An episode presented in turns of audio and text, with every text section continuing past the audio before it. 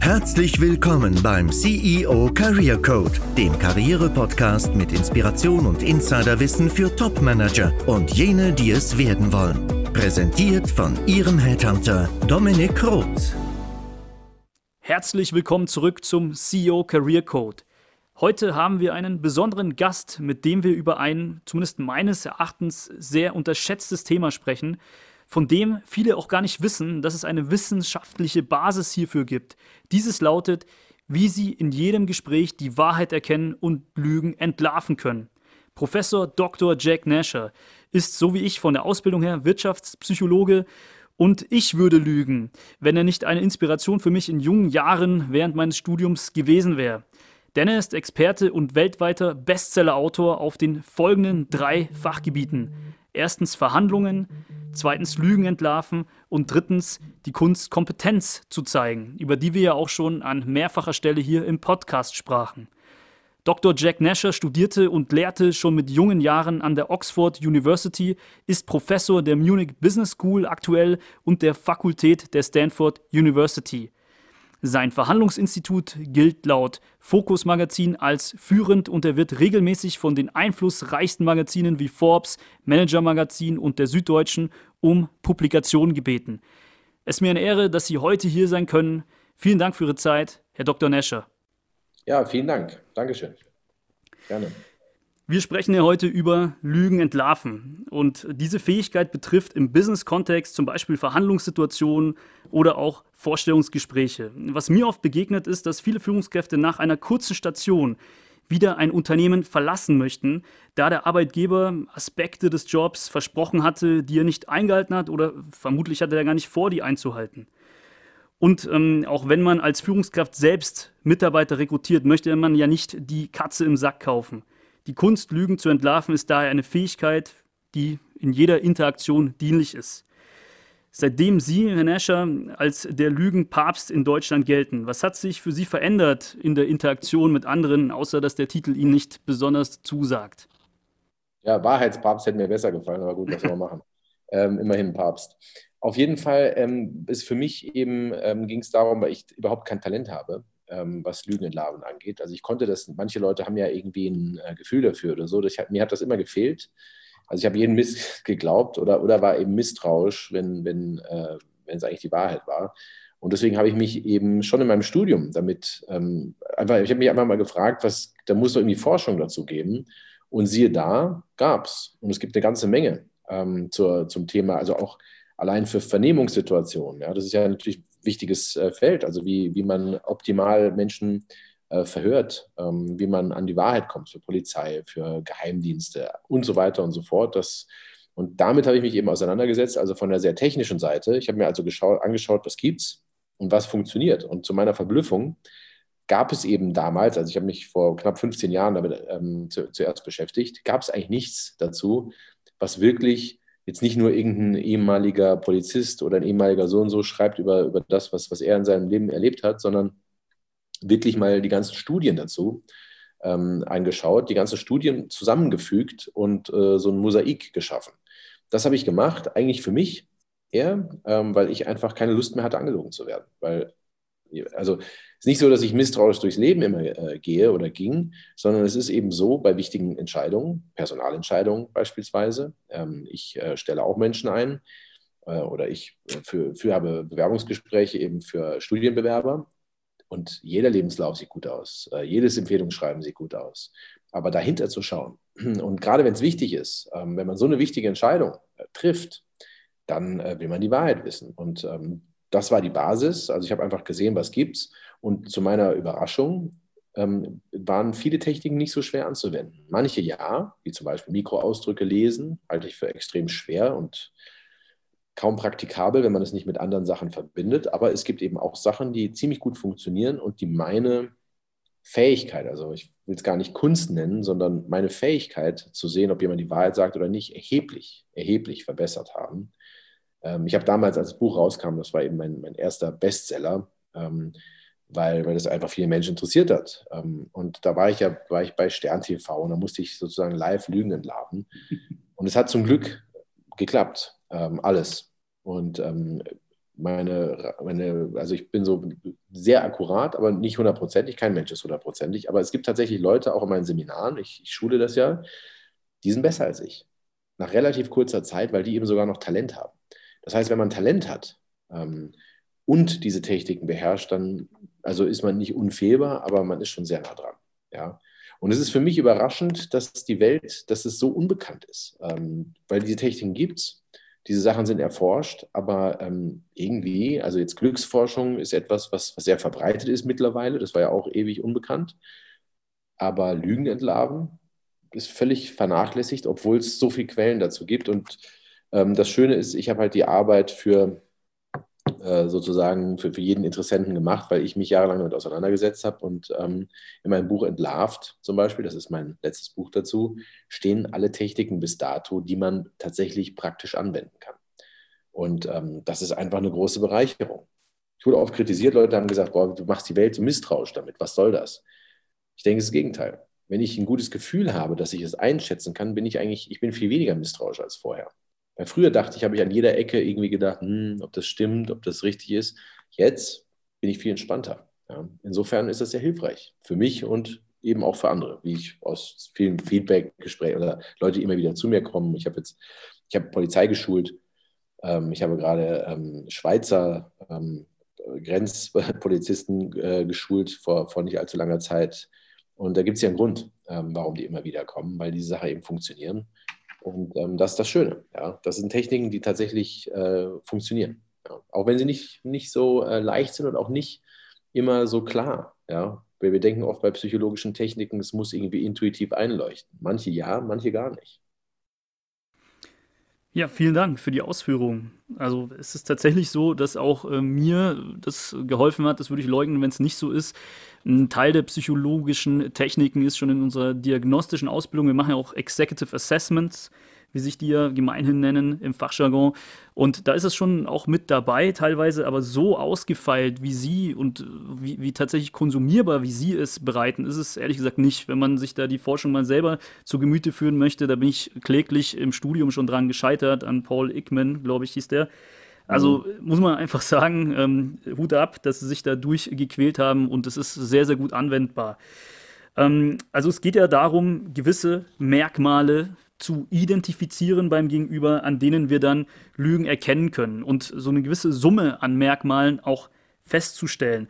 Was viele oder was also draußen noch kursiert, ist so ein Irrglaube, dass ein Blick in eine bestimmte Richtung, in die linke oder rechte, die entsprechende Gehirnhälfte antriggert oder die Aktivität anzeigt ähm, und dadurch vielleicht jemand kreativ ist und gerade etwas erfindet oder Kratzen an der Nase soll so verdächtig sein. Das sind ja keine wirklichen Indikatoren, das ist ja eine mehr, oder?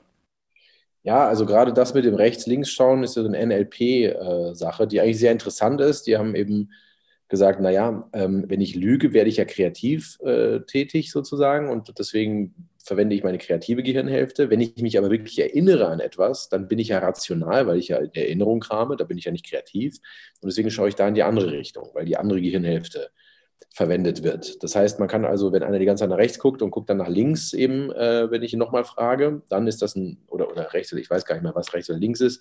Und ähm, äh, ob es rechts oder links ist, weil, weil es leider sowieso nicht funktioniert.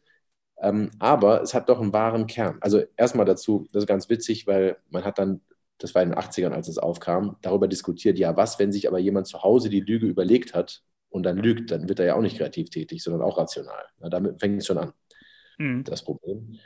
Tatsache ist, es funktioniert leider nicht. Also das hat Aldert Vrij, ein ähm, Psychologe der Portsmouth, also Holländer, der in Portsmouth äh, forscht, geklärt. Leider jetzt, also mit zig Leuten gemacht, geht leider nicht. Aber es hat einen wahren Kern.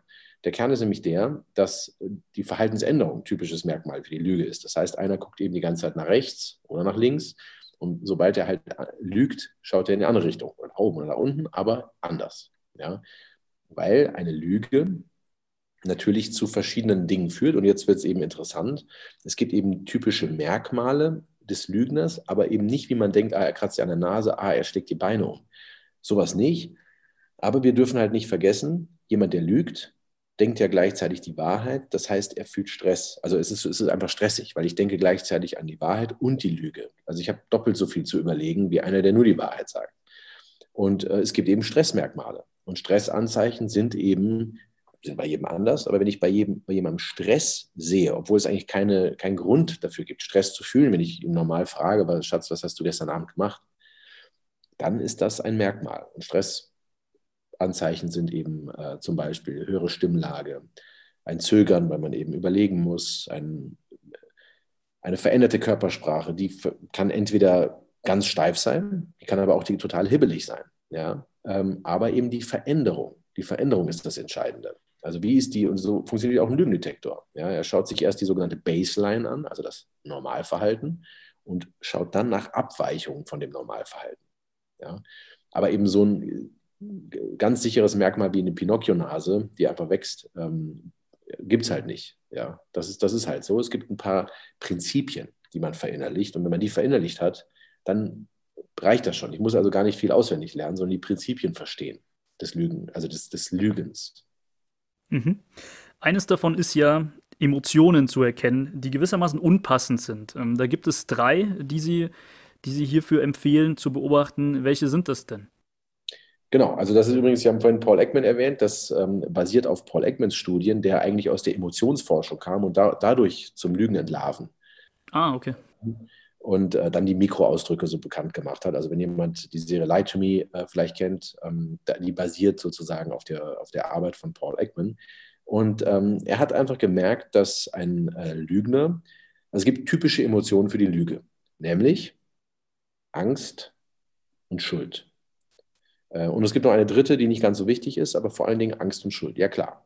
Ähm, ich fühle natürlich Angst, also die dritte äh, nenne ich gleich, aber Angst und Schuld ist ja klar. Also wenn ich, wenn ich lüge, dann fühle ich Angst erstmal, dass ich als Lügner entlarvt werde natürlich. Aber es gibt ja auch einen Grund, warum ich lüge. Meistens lügen wir, um einer Strafe zu entgehen, also wie Kinder, die sagen, ich war es nicht, oder um etwas zu bekommen, was wir sonst nicht bekommen würden. Das heißt, wenn wir lügen, haben wir Angst, dass wir das halt nicht bekommen würden oder dass wir bestraft würden und eben Angst, als Lügner entlarvt zu werden. Das ist alles, das muss ich mir gar nicht groß merken. Ich muss einfach, wenn ich weiß, dass Angst eine typische Emotion ist des Lügners, dann schaue ich eben nach Angst, wenn ich jemanden befrage, wenn ich im Gespräch bin. Und wenn ich Angst sehe, ähm, auch bei einem Bewerber, wenn ich Angst sehe, sobald es um das heiße Eisen geht, dann habe ich ein gutes Merkmal tatsächlich für ein Indiz, sagen wir mal, für die Lüge. Angst, un, aber genau wie Sie sagen, unpassenderweise. Ja, wenn, mhm. wenn halt Angst fühlt aus einem anderen Grund oder ja, weiß ich nicht, also wenn, das war ja auch das Problem im Lügendetektor. Natürlich fühlt jemand Angst, wenn der elektrische Stuhl droht, ja, ob man es so war oder nicht, klar hat er Angst. Ähm, die Angst muss im Kontext unpassend sein. Das ist ein Merkmal und das Gute ist, wir Menschen sind sehr, sehr gut darin, zu, festzustellen, ob unser Gegenüber Angst hat oder nicht Angst hat. Also man hat äh, ein Experiment gemacht, was sehr interessant war. Man, Leute sollten eben über, auf Video Leute beobachten und sagen, ob die lügen oder nicht. 50-50, also ganz also schlecht, mhm. kann man genauso eine Münze werfen. Wenn man aber gesagt hat, okay, schau einfach, hat die Person Angst, ja oder nein, waren die Menschen fast 100% akkurat darin, das zu äh, bewerten. Und wenn man dann gesagt hat, Angst, unpassende Angst ist gleich, er lügt, ebenfalls waren die Leute fast 100% akkurat. Das heißt, ich kann also, wenn ich Leute, wenn ich wenig Zeit habe, jemanden zu schulen, dann sage ich ihm, achte auf unpassend Angst. Mhm. Aufgerissene Augen, Mundwinkel nach hinten. Das ist das, der Gesichtsausdruck. Aber wie gesagt, ich muss es gar nicht groß erklären, weil wir Menschen in, instinktiv wissen, evolutionär wissen, ob unser Gegenüber Angst fühlt. Das war natürlich immer wichtig zu wissen, fühlt unser Gegenüber Angst oder nicht. Ähm, also ja, sollen, sollen wir gegen ihn oder sie kämpfen oder nicht? Und ähm, ähm, das ist natürlich sehr wichtig gewesen und deswegen sind wir so gut darin. Ja, das heißt, merken Sie sich, unpassend Angst. Und die zweite Emotion, die sehr wichtig ist, ist Schuld. Und Schuld, klar, gerade wenn, wenn man jemandem nahesteht. Wenn ich jemandem nicht so nahe stehe, fühle ich weniger Schuld, wenn ich lüge. Also wenn Leute eine Versicherung, äh, einen Versicherungsbetrug begehen, dann haben sie weniger Schuldgefühl, ähm, als Angst, erwischt zu werden. Wenn Sie aber jemanden, den Sie ins Gesicht schauen, belügen, dann fühlen Sie schon Schuld. Und ähm, Schuld sieht genauso aus wie Trauer. Man sieht einfach traurig aus. Ähm, Schuld ist nicht so instinktiv leicht zu erkennen wie Angst, aber mir fällt es unheimlich leicht, Schuld zu sehen. Ähm, mir hat mal ein Richter gesagt, am Landgericht Frankfurt, der hat gesagt, mit dem ich äh, interviewt hatte damals bei meinem ersten Buch dazu, er meinte, er sieht schon, ob jemand, also der Strafrichter war ja, ob jemand schuldig ist oder nicht, wenn er in den Gerichtssaal reinkommt. Das ist natürlich leicht voreilig. Ein Richter sollte sich noch ein bisschen mehr anhören, aber macht er auch.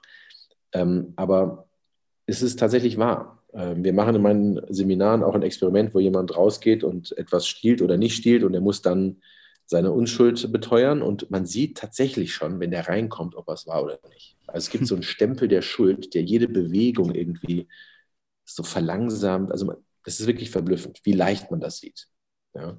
Also ich fasse zusammen, Angst und Schuld unpassend sind sehr, sehr gute Indikatoren. Wie gesagt, nicht hundertprozentig, aber gute Indikatoren.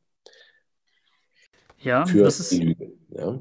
Genau, also es muss unpassend sein und es, ähm, also erstens und zweitens muss es auch eine gewisse Abweichung sein von der Baseline, die Sie beschrieben haben, genau. oder? Also es muss Wenn immer mit einer Abweichung Zeit, zu tun haben. Richtig. Wenn einer die ganze Zeit irgendwie schuldig guckt, es gibt ja solche Leute, die wie so eine Maus rechts, links die ganze Zeit gucken, als ob sie was ausgefressen haben, dann nützt das natürlich nichts.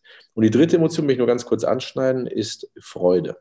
Sogenannte Duping Delight, also die Freude, jemanden aufs Kreuz zu legen.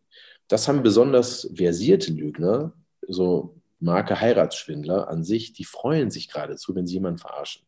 Wir kennen das im Kleinen, wenn wir ein Spiel spielen, Werwolf zum Beispiel, vielleicht kennt das der eine oder andere, wenn wir Werwolf sind, das macht geradezu Spaß, die anderen da ähm, reinzulegen sozusagen. Ähm, oder wenn wir äh, pokern und wir bluffen, das hat auch, gibt auch eine gewisse Freude.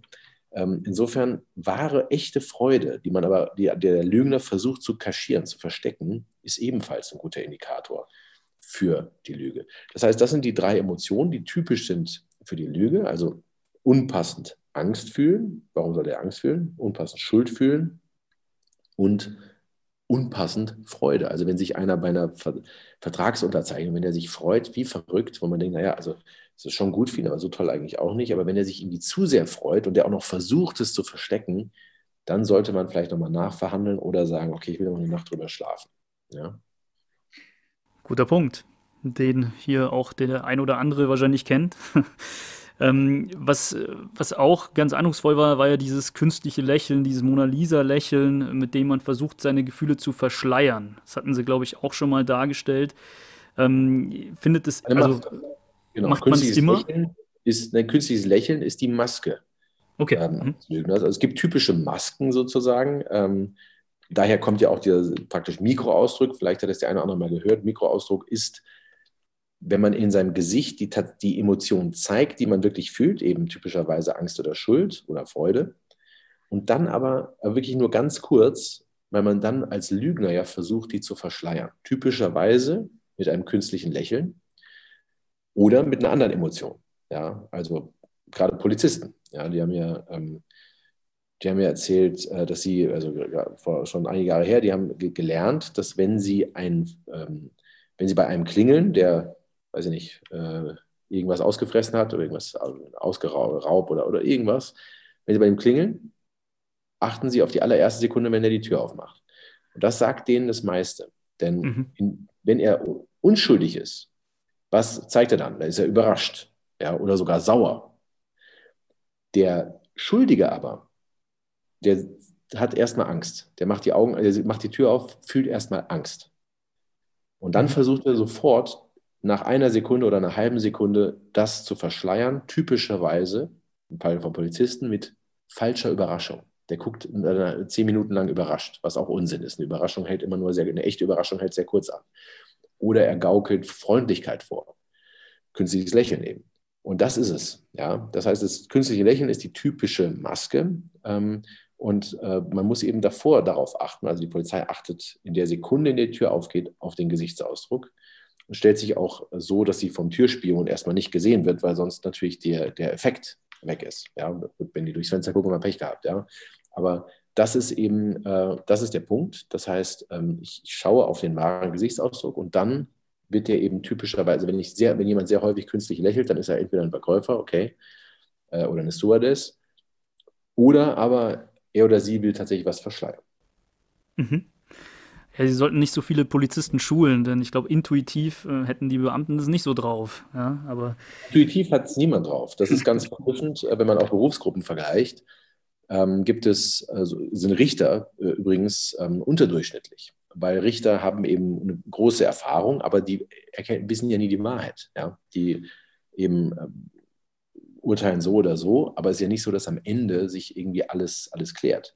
Ja, und äh, sehr viele Berufsgruppen, äh, die, der, aber in dem Moment, in dem ich denke, ich weiß schon Bescheid, weil ich so eine Erfahrung habe, dann werde ich eben sehr äh, selbstsicher, aber zu Unrecht. Ja.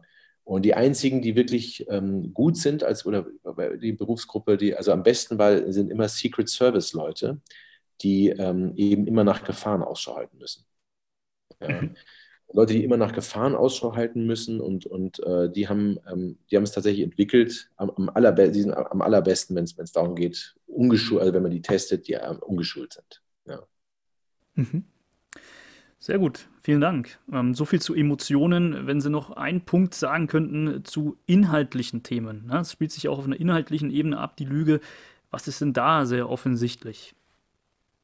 Ja, also ähm, typische Lüge ist sehr inhaltsleer, inhaltsarm, weil natürlich der Lügner will sie nicht verraten. Also wenn sie lügen, ähm, dann überlegen sich natürlich, oh Gott, ich darf jetzt nicht zu viel verraten, weil das könnte sich ja irgendwie verheddern mit dem, was ich vorher gesagt habe. Oder es ist nicht glaubwürdig. Oder das passt nicht zu dem, was ich hinterher sagen will. Oder das vergesse ich dann übernächste Woche. Also sage ich lieber weniger.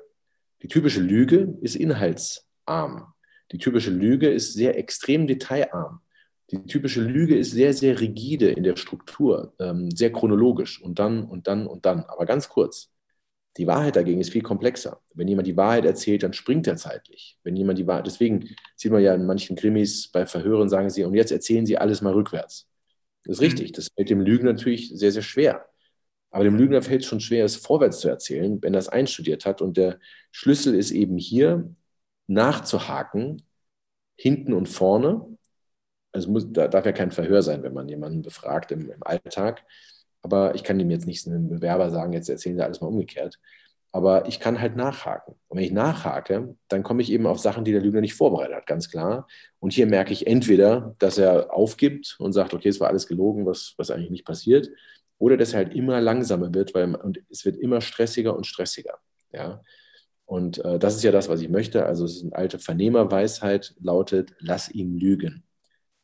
Mhm. Denn mhm. ähm, ja, je mehr er lügt, desto stressiger wird es und irgendwann ist, wird der Kessel überkochen. Der kann da nicht mehr oder es wird so offensichtlich. Und äh, ganz ehrlich, wenn, wenn, wenn Sie die letzten Male gelogen haben, haben Sie auch gedacht, wenn Sie nicht erwischt wurden, haben Sie auch gedacht, gut, dass er nicht noch zwei, drei Fragen mehr gestellt hat, sonst wären Sie äh, entlarvt gewesen. Ja? Das heißt, ich muss eigentlich immer nur direkte Fragen stellen. Und das ist übrigens etwas, was ich auch, also ich interessiere mich ja fürs Thema Lügen und Larven hauptsächlich im Verhandlungskontext. Und ähm, da ist es ja auch so. Ähm, ich werde, man wird belogen in der Verhandlung und ich schule meine Teilnehmer, meine Seminarteilnehmer immer zu, einfach zu fragen. Es gibt heiße Eisen, es gibt Sachen, die mir wichtig sind und, und wir sind viel zu zögerlich, genau da nachzuhaken. Und ich kann immer nur empfehlen, frag direkt nach. Schau dem anderen ins Gesicht und frag höflich aber direkt. Die direkte Frage ist die beste Technik, die es gibt, um die Wahrheit herauszufinden. Interessanterweise, US Army hat mal, ähm, hat mal äh, gesagt, dass von allen Vernehmungstechniken die direkte Frage, ich glaube 85 oder 90 Prozent aller Geheimdiensterkenntnisse kamen durch die direkte Frage. Eigentlich lächerlich. So einfach. Aber Menschen haben echt ein Problem damit, uns ins Gesicht zu lügen. Menschen haben überhaupt kein Problem damit, wenn wir irgendwas Falsches glauben wenn es so deren Vorteil ist. Aber Menschen haben ein Problem damit, wenn ich etwas frage, ins Gesicht schaue, dann mich direkt anzulügen. Und das ist schön. Und ähm, das ist schön, dass es so ist. Und das kann ich natürlich nutzen, indem ich genau die Fragen, die ich stellen möchte, frage. Ganz direkt jemand ins Gesicht schaue, frage. Und ruhig immer wieder nachhaken, ähm, aber höflich. Muss ja nicht wie ein Verhör sein, aber Leute sagen immer, das kann ich doch nicht fragen. Und ich sage, warum nicht? ja, das kann ich machen, das klingt wie ein Verhör. Und dann machen sie es, dann sagen sie auch so, ja, war gar kein Problem, gut, dass ich gefragt habe. Ja, das kann ich nur empfehlen. Also ähm, das als sozusagen Takeaway. Stell immer die Fragen, die du wissen willst, ganz direkt, hake nach. Äh, stell ruhig die gleiche Frage, allerdings ändere die Worte, sonst wirkt es wie ein Verhör. Mhm. Und ähm, wenn man die Lüge vermutet, ist wirklich am, also die, die einfachste Technik nach Angst und Schuld vor allen Dingen Ausschau zu halten, wenn sie unpassend sind. Okay, jetzt haben wir Angst und Schuld, jetzt haben wir so inhaltliche Merkmale, Sprünge, die vielleicht nicht so ganz möglich sind. Ähm, wenn wir jetzt so zwei, drei Merkmale unpassenderweise und ähm, abweichend von der sogenannten Baseline identifiziert haben, ähm, das ist ja das eine, die Lüge zu vermuten, aber das andere Thema ist ja dann wirklich die Wahrheit rauszufinden.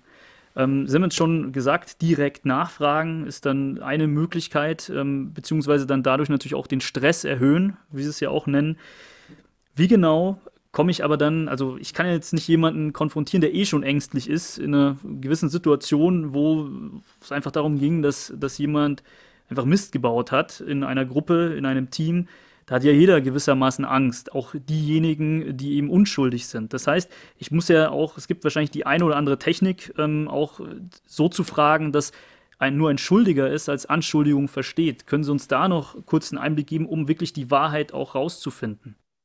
Ja, also ähm, das Erste, also wenn ich jetzt wirklich lege Artist sozusagen arbeite und sage, ich muss hier an die Wahrheit kommen, dann ähm, ist es so, dass ich als allererstes die Lüge verstärke. Mhm. Lass ihn lügen, wie schon gesagt. Das heißt, ich mache also eine Eröff die sogenannte Eröffnung und sage dem anderen, hör zu, ich bin, also nicht wortwörtlich, aber nach dem Motto, ich bin hervorragend ähm, im Entlarven von Lügen. So machen das Vernehmer sage, ich bin Experte, ich mache das seit 30 Jahren, mir macht niemand etwas vor. Ich werde heute die Wahrheit rausfinden. Und zwar, ähm, wenn du was damit zu tun hast, werde ich es rausfinden. Und wenn du nichts damit zu tun hast, werden wir es auch rausfinden, denn ich finde immer die Wahrheit. Warum macht man das? Weil man dem anderen das Gefühl gibt, dass man sehr, sehr gut ist im Entlarven von Lügen. Das, so, damit verstärkt man die Angst des Lügners. Gleichzeitig verringert man aber die Angst des Unschuldigen, weil der sich denkt, ah, okay, super, der sieht es. Weil oft haben ja Leute Angst, entlarvt zu werden äh, oder beschuldigt zu werden, weil sie denken, oh Gott, ich habe mich jetzt so verstrickt, aber ich weiß ja gar nicht. Ja? Das ist also eine Technik. Dann stelle ich Fragen, sehr viel direkte Fragen. Und jetzt, wenn ich, die, wenn ich jetzt denke, okay, der lügt, weil er so Stress fühlt, weil er so die typischen Lügenmerkmale wie eben ähm, Schuld zeigt, Angst zeigt, unpassend. Wie bringe ich den anderen jetzt dazu, dass er mir die Wahrheit sagt? Und da ist, äh, also ich will jetzt auch nicht zu viel, weil das vielleicht zu viel Inhalt ist, aber ich will es mal kurz anschneiden. Dann kommt ja. die Technik der sogenannte Köder. Das heißt, ich gebe dem anderen zu verstehen, dass ich eigentlich eh Bescheid weiß, beziehungsweise sowieso. Ähm, also die Wahrheit wird sich, wird sich sowieso klären, weil, ähm, also nach dem Motto, ich weiß Bescheid. Ja, ich weiß Bescheid. Ich kenne die Marktsituation, oder was Gehalt angeht, wir kriegen ja sowieso die elektronische Lohnsteuerkarte, dann sehen wir ja, äh, wie es vorher war. Oder ich sehe sowieso Ihren Chef, äh, Ihren Alten, wir spielen zusammen Golf oder, oder, was auch immer. Irgendwas in der Art. Gute Vernehmer machen, aber tatsächlich de, an dem Punkt sagen sie, wenn sie denken, okay, der, der, da ist mehr Information, der, der, der lügt, sagen sie, okay, äh, sie, sie kommen rein mit Ordnern wo steht Zeugenaussagen im Fall XY, die Ordner sind leer, da ist nur weißes Papier drin, aber das weiß der andere natürlich nicht. Oder es kommt die Sekretärin rein, guckt ihn an, sagt, ja, der ist es und geht wieder, sodass der andere denkt, oh Gott, die wissen Bescheid. Ja, die sagt immer, der ist es. Ja, das ist einfach eine Technik. Das heißt, ich gebe dem anderen erstmal Gefühl, ich weiß sowieso Bescheid. Es geht jetzt nur darum, dass du deine Version hier für dich optimal sozusagen darstellst, damit wir auch deine Version hören. Ja? Dann ähm, Teil 2 baue ich dem anderen eine goldene Brücke. Nach dem Motto, ähm, okay, weißt du was, du konntest gar nicht anders. Weißt du was, also es ging ja gar nicht anders. Wie hättest du, jeder Mensch hätte in deiner Situation so reagiert. Die Umstände waren schuld. Ja. Der andere ist schuld. Alle tun es. Ja. Also ich baue dem anderen die goldene Brücke, weil das Problem ist, ich kann den anderen nicht dazu bringen, mir die Wahrheit zu sagen, wenn ich ihn oder sie beschimpfe oder sage, oh Gott, sag mal, wirklich, was soll denn das? Sie haben ja die ganze Zeit gelogen. Dann fühlt der andere sich natürlich unterlegen, dann hat der andere ein mieses Gefühl. Ich muss anders machen, nämlich sagen, hey, an deiner Stelle ganz ehrlich, ich bin froh, dass ich nicht auf der anderen Seite sitze, weil ich hätte es wahrscheinlich auch so gemacht. Es war so eine super Situation, es war, oder hey, im CV, jeder übertreibt doch ein bisschen, ist doch ganz klar, äh, alle tun es. Ja, ich gebe einem anderen das Gefühl, ist völlig in Ordnung. Ähm, und jetzt, und in der Regel reicht das, diese sogenannte goldene Brücke, damit kommt er äh, zu mir. Es gibt noch eine andere Technik, die Alternativfrage, die noch etwas, etwas weiter geht. Aber ich muss sagen, meistens reicht es. Wenn ich also den, den, das Gefühl gebe, ich weiß sowieso Bescheid und ey, und ich versuche so lange ein Thema zu finden, bis der andere sagt, ja, stimmt. Also die anderen machen es auch, die Umstände, äh, alle tun es und so weiter und so weiter. Ja? Und das ist äh, eine, das heißt auch, auch Theme, ja, oder goldene Brücke, wie auch immer man das nennen will, oder moralische Amnestie. Also ich lasse den anderen das Gesicht wahren. Denn nur wenn der andere das Gesicht wahrt, ähm, äh, dann ist er auch bereit, es mir zu gestehen. Wenn ich ihm ein anderes Gefühl gebe, er ist, er ist ein dreckiger Lügner, dann macht er zu. Dann macht er dicht, wird weiter leugnen, einfach weil er sich zu sehr schämt. Ist verständlich. Mhm. Ja, super. Also vielen Dank. Dann sind wir eigentlich so durch Ihr Buch durchgegangen, äh, chronologisch sogar. Ähm, kann ich empfehlen und ich muss sagen, es ist so geschrieben, wie Sie auch den Herrn Nasher gerade sprechen hören. Zwar leicht konsumierbar, sehr gut verständlich, obwohl ich es aus eigener Erfahrung sagen kann, die, die Wissenschaft dazu sehr schwer zu durchdringen ist. Ich glaube, Sie haben da auch irgendwie fast 1000 Quellen oder so bearbeitet. Ja. Also Hut ab und ähm, das Buch werden wir in den Shownotes verlinken. Aber Herr Nasher ist ja in, in erster Linie jetzt nicht der Lügenpapst. Das war ja nur ein Spin-off ähm, Sie haben es auch schon erwähnt, Herr Nescher, und zwar primär sind Sie ja Verhandlungsexperte. Und ähm, was bieten Sie in der Form an? Genau, also das war eben ein Buch, äh, also ich, ich bin Verhandlungsberater, Verhandlungstrainer, wir geben Verhandlungsseminar, wir haben ein Institut, das äh, Nescher Negotiation Institute, Nescher Verhandlungsinstitut, da machen wir eben auch das Lügen entlarven. Aber es war meine Überraschung, dass dieses Buch eben zum Thema Lügenlaufen so ein Wahnsinnserfolg war. Ich war da bei, bei Stefan Raab und, und, was weiß ich, weil das natürlich viel mehr Leute anspricht als nur Business. Ja, klar. Ähm, aber was wir sonst machen, ist eben Verhandlungsberatung und wir schulen Unternehmen. Unternehmen ähm, in Verhandlungsfragen. Wir trainieren also das ganze Unternehmen, sind langfristig dabei oder auch kurzfristig. Das heißt, man kann auch einfach zu uns in, äh, einmal ins Seminar, das sind also zwei oder drei Tagesseminar, wenn man das Lügen und Laben dazu bucht, drei Tage. In München, alle paar Monate machen wir das. Oder eben jetzt mit, mit Corona sind wir auch, haben wir einen Online-Kurs gemacht, äh, der, wo die, alle Seminare abgefilmt sind, also aber didaktisch natürlich genau sortiert ähm, und mit, mit so, jede Woche wird was anderes freigeschaltet, mit, äh, mit Lernkontrollen sozusagen und mit einem Live-Meeting jede Woche. Also ein Acht-Wochen-Kurs ähm, oder sechs, sechs oder acht Wochen, ich weiß es gerade gar nicht. Ähm, jedenfalls, weil wir haben jetzt doch einige Runs gehabt. Ich war erst total kritisch, dachte, online ist Blödsinn. Äh, wir, wir, müssen ja irgendwas machen, um den Laden am Laufen zu halten. Aber ich war ganz überrascht, das hat echt gut funktioniert, weil viele haben gesagt, naja, im Live-Seminar, da habe ich irgendwas nicht verstanden oder so, kann ich halt mir das nochmal anschauen einfach. Ich kann mein Tempo regulieren, ich kann es schneller gucken, langsamer gucken, wie ich Lust habe. Und wir haben eben einmal die Woche noch ähm, einen, ähm, einen Live-Termin, wo wir praktisch nochmal üben, also einen Case machen. Und da hatten wir jetzt einige Kohorten und ähm, ja, das war tatsächlich, also ich war selbst am meisten überrascht, weil ich, weil ich wirklich total kritisch war mit Online, aber ich fand es eigentlich sehr gut. Und mhm. ähm, die, wir haben auch die Unterschiede vom Verhandeln, also waren, waren ganz erheblich. Ähm, und in dem Kurs ist auch das Lügenladen drin. Und äh, insofern, ja, habe ich mich da vom Saulus zum Paulus gewandelt und das, das machen wir jetzt eben auch. Ist jetzt ein wichtiges Produkt für uns, eben die Verhandlungsausbildung. Ja. Aber ansonsten machen wir es eben live in München oder was ich eigentlich am liebsten mache, eben tatsächlich für Unternehmen, dass sie sagen, hey, bringen wir unsere ganzen Leute, bringen denen bei zu verhandeln. Und dann kommen wir eben einige Male ähm, und kommen auch so einmal im Jahr, machen so einen Refresher einmal ähm, damit, weil es ist einfach so, die Leute sind so schlecht geschult im Verhandeln. ähm, die sind so schlecht, andere natürlich einzuschätzen und lassen einfach Geld liegen fürs Unternehmen. Und das kostet das Unternehmen wahnsinnig viel. Also auch wenn ein Verhandlungskurs nicht billig ist, man hat es in der Regel, in, wenn, wenn die Leute besser verhandeln, in ein paar Tagen wieder drin weil einfach jeden Tag Geld verschwendet wird von, von Leuten, die, die sich auch nie, man kann ja auch keinen Vorwurf machen, wo soll man es auch lernen? Wir an der Munich Business School haben einen Kurs äh, Verhandlungstechnik, aber das ist ganz selten, dass das so ist. Ja, ich denke, mhm. das ist eine sehr, sehr wichtige Fähigkeit, dass man eben in den entscheidenden Sekunden das, das optimal äh, sagt, um eben das Optimum durchzusetzen. Genau, ja. Deswegen werden wir es verlinken. Wir holen das nach mit diesem Podcast, was die Universi Universität verpasst hat beizubringen. Wir verlinken es gerne und ähm, ich, mir bleibt noch zu sagen, vielen Dank, Herr Dr. Nasher, dass Sie sich die Zeit genommen haben für diese Insights. Und ähm, wenn Sie bereit sind, dann kommen wir gerne nochmal auf Sie zu. Ähm, dann können wir näher über das Thema Verhandlungen auch sprechen. Ja, sehr gern. Vielen Dank jedenfalls. Vielen Dank für Ihr Interesse. Danke Ihnen. Bis dann. Okay. Jo, ciao.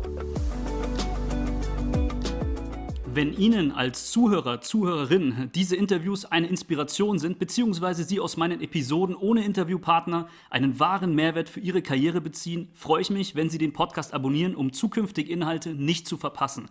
Treten Sie auch gerne in Kontakt mit mir, falls Sie im Unternehmen bei der Suche und Auswahl nach geeigneten Führungskräften Unterstützung suchen oder Sie sich als Führungskraft selbst in der Neuorientierung befinden, also zum Beispiel den nächsten Job antreten möchten oder ein Aufsichtsrats- bzw. Beiratsmandat anstreben.